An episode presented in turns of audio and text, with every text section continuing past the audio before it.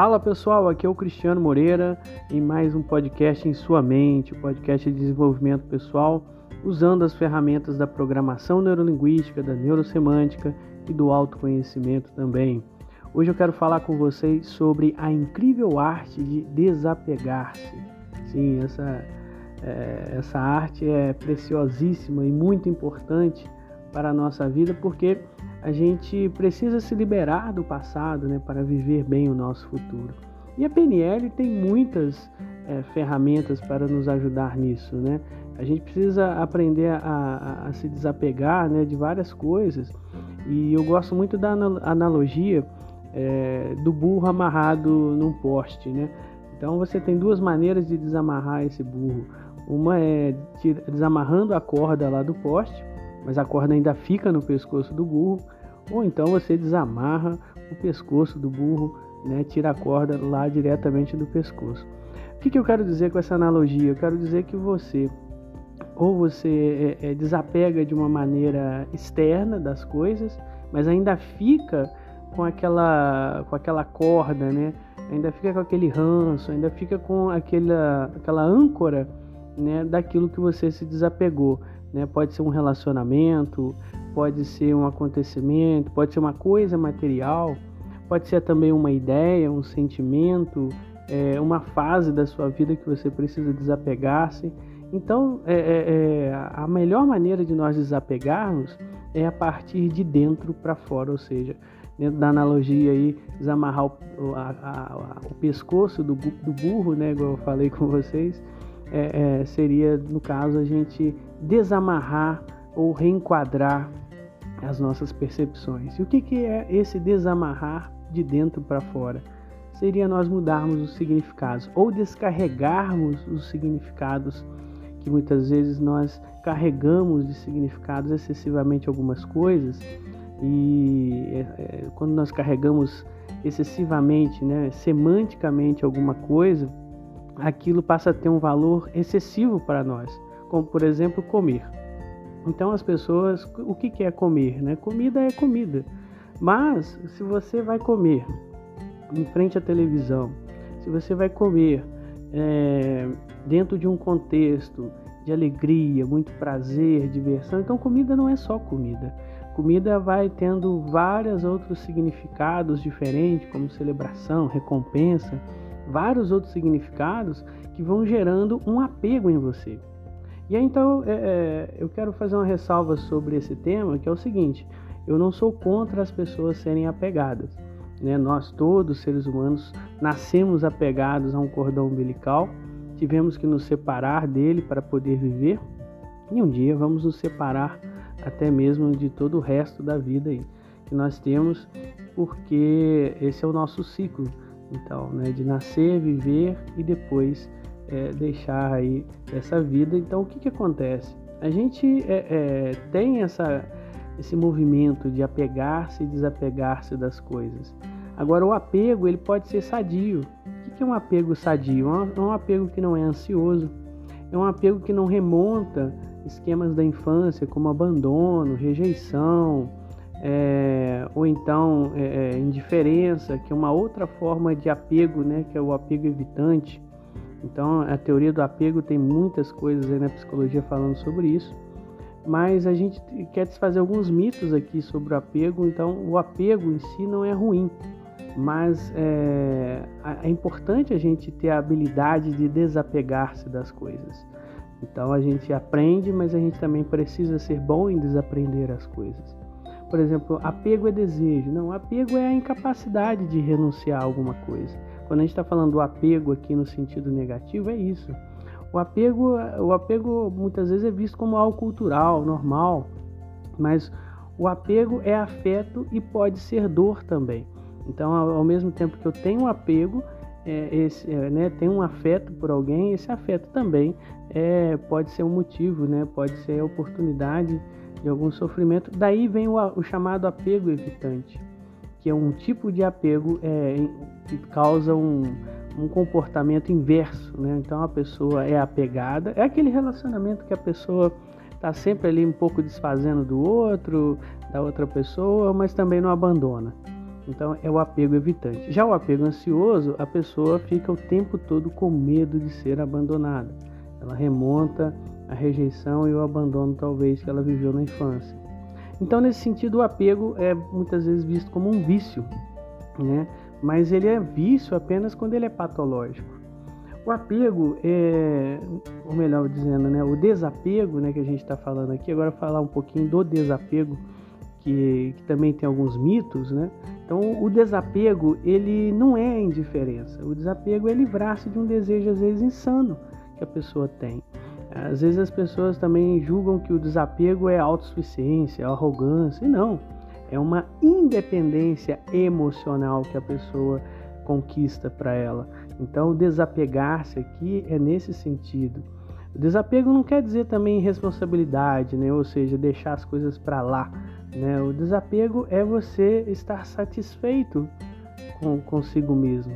Né? Então, o desapego ele não é também aquela coisa também monástica, né? Viver igual um monge, é, ou então a cultura do minimalismo que está muito em moda aí, mas é mais é moda. Não, é, eu vejo poucas pessoas às vezes realmente absorvendo a filosofia do desapego, né, no sentido aí, é, vive o minimalismo como se estivesse adquirindo mais, um, mais uma coisa, né?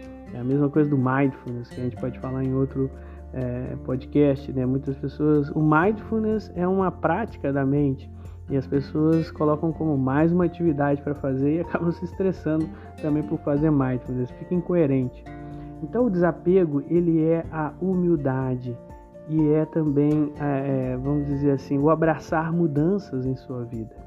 Isso é sobre o desapego. Então, o desapego que nós estamos falando aqui, ele tem três portas que a gente precisa trabalhar aí é, nessa questão de desapegar-se e então a gente também precisa ver como que a gente se apega.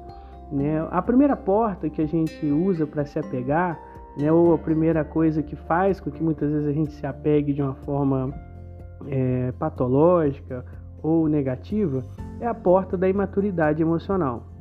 Quando a gente tem baixa tolerância à perda ou à frustração, nós tendemos a nos apegar muito a uma a ter muito uma expectativa, nos apegar a ela e nos frustramos poderosamente com isso e não é, conseguimos lidar muito bem com essa frustração, porque a gente tem o ego é, ali no meio de, tu, de tudo isso, né? É sobre mim isso, é eu que queria, e eu, eu e eu, e o estado de vítima então se instala naquela situação por conta disso, né? Quando você tira o ego do caminho, quando você coloca assim, não é sobre mim, quando você é, adota uma postura mais altruísta, mais para fora, mais para é, é, o outro, ou para doar-se, né, a autorrealização, que a gente também já falou aqui em outros podcasts. Então, essa imaturidade emocional, ela começa a se desfazer na pessoa.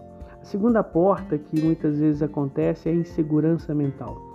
Por conta de perfeccionismo ou excesso de controle externo das coisas, muitas vezes é, essa insegurança mental faz com que nós nos apeguemos a hábitos, a coisas, a sistemas, a pessoas também né? Então a gente precisa trabalhar a força do ego em nós para que a gente tenha é, segurança interna ou segurança em nós mesmos e não ficar buscando é, seguranças externas, muletas, vamos dizer assim, é, é na nossa vida para nos, nos apoiarmos. A gente precisa então buscar essa segurança em nós mesmos, sustentar com enquadramentos, com crenças né, positivas e com crenças de confiança em nós mesmos. A terceira porta é a da compulsão por mais, né? é quando a gente é, treina a nossa neurologia a ficar viciado em alguma coisa porque carregamos demais de significado aquela coisa. Né? Então é, é um otimismo bem rígido né, e disfuncional que vai sendo gerado aí nessa compulsão. Né? A pessoa quer sempre mais daquilo, mais daquilo, mais daquilo e nunca está satisfeita. Né? Então a pessoa precisa realmente nem mais e nem menos, nem minimalismo nem consumismo, mas viver uma vida sustentável, né? um desenvolvimento sustentável, sadio. Então quando a gente encontra o nosso propósito, quando a gente encontra a nossa vocação, quando a gente encontra o nosso chamado à autorrealização, a gente não necessita dessas obsessões, né? É, ou então é, uma obsessão com disciplina. Tem pessoas que são assim excessivamente é, disciplinados. Isso também chega a ser uma compulsão, é um perfeccionismo. E quando a pessoa está assim é porque ela ainda não encontrou um propósito para ela realmente se doar, para tirar o ego do caminho, para ter também uma força interna para se sustentar e sem precisar de compulsões ou de comportamentos obsessivos. Bom, vamos lá. Sete sinais de que você está apegado, né? É, quando você começa a negociar a sua liberdade. Nunca negocie a sua liberdade. Então, é a questão da necessidade versus a preferência. Então, a gente acaba transformando uma coisa que você poderia preferir ou escolher em uma necessidade imprescindível na sua vida. Isso aí é nocivo. Isso aí é sinal de apego. O desejo insaciável, nunca está satisfeito, como a gente falou, né? Preciso de mais do mesmo para conseguir o mesmo. então a pessoa fica nesse ciclo eternamente, como por exemplo, está num relacionamento que é mais aquele relacionamento para ter a mesma coisa que sempre tem no, no, naquele relacionamento. Isso é um sinal de apego. Né? O medo de perder também é um sinal poderosíssimo aí do apego. Né? A ausência do medo vem a ser então a felicidade que a pessoa tanto almeja. Então, é não sustentar esse medo, porque esse medo é que te impede de ser feliz. É perder a noção de quem é. Muitas vezes as pessoas é, é, ficam presas em rótulos, ao invés de ter uma autoridade interna na sua vida e uma autoestima também. A posse exacerbada, né? a pessoa é, é quer possuir a outra ou quer possuir aquilo, alguma coisa da qual ela é apegada, né?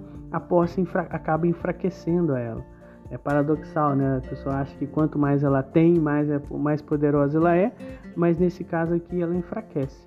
Né? O ter sem, sem, sem autoridade né, acaba, acaba enfraquecendo a pessoa. Né? Então você precisa ter, mas sem possuir, ou seja, é, ter essa liberdade com as coisas, com as pessoas, com as situações, isso que te dá autoridade na sua vida. Né? Diminuir o prazer, né? então a pessoa quando é apegada, ela se diverte menos, ela tem menos a, a, alegria no que faz. E aí então ela vive entre o controle interno e a liberdade externa. Né? Ela perde a liberdade externa e começa a viver ali mais um controle das coisas pra, para que ela não perca aquilo que ela está apegada. Né? e ela acaba vivendo num mundo limitado, né? Ela tem aquele pensamento de escassez ao invés de um pensamento de abundância. Então, se você quiser se libertar de apegos, você precisa enquadrar as coisas no sentido de abundância e não de, que, de escassez, como por exemplo, ai, se fulano me deixar, eu vou arrumar quem na minha vida? Não, pense o contrário, pense que as possibilidades são muitas aí, a mesma coisa o emprego, a mesma coisa dinheiro, a mesma coisa cargos, a mesma coisa ideias, situações. Então pense sempre que existe mais aí nessa vida para todos nós aí, é um pensamento de abundância. Então, as sete lições para você desapegar, os sete passos aí que eu quero te passar para você se desapegar. Diferenciar afeto de, de obsessão. Como nós falamos, então, o apego é, normal em si não é um problema. O problema é a obsessão que a gente cria com as coisas. Segundo passo, você lidar com as impermanências da vida. Nada é para sempre, tudo passa. O que é de bom, aproveite o momento. O que é de ruim, fique tranquilo, vai passar também. Descarregar-se semanticamente é o terceiro passo aí. Então é você tirar excessivos significados que você foi dando para aquela situação, aquela pessoa, aquela coisa, para que você então se desapegue dela. Quarto passo, cultive a espiritualidade. Tenha em você valores. Espiritualidade não quer dizer religiosidade, não, tá, gente? Você pode é, ter a sua religião, ok? Religião é o método, é a doutrina, mas ela precisa trazer para você espiritualidade, ou seja, valores, direção para a sua vida. Isso faz com que você tire o ego do caminho. Então, cultivar a espiritualidade é importante. Quinto passo, viver o aqui e agora, que é a questão do mindfulness, que a gente vai fazer também um podcast sobre ele, e deve estar mais para frente aí já com você. O sexto passo é preparar-se para o pior vivendo o melhor. Então, aproveite o melhor da sua vida hoje, mas esteja sempre preparado para o que der e vier na sua vida. Né? Isso é sobre enfrentamento, isso é sobre você ter uma postura de, de dar conta da vida. Né? E por último, dar um passo atrás e confrontar os seus desejos. Questione-se, né? dê um passo atrás e fala: realmente eu preciso disso? Né? E se eu não precisasse disso, como é que seria a minha vida? Então é isso, gente. Espero que vocês tenham gostado desse podcast né? Aprenda a se desapegar. Nós na PNL temos várias técnicas aí de ressignificação, gerenciamento de estados, práticas psicoemocionais para que você trabalhe também o desapego, né? E se você tiver interesse, também entre em contato conosco aí. Vou deixar aí o meu, o meu WhatsApp para você, esteja você de onde você estiver me ouvindo, né? Pode falar comigo por ele aí, DDD 32 98467 3862. Perdão, 3862. Falei certo? e repeti certo também. Então até a próxima, gente. Fiquem em paz e desapegados também.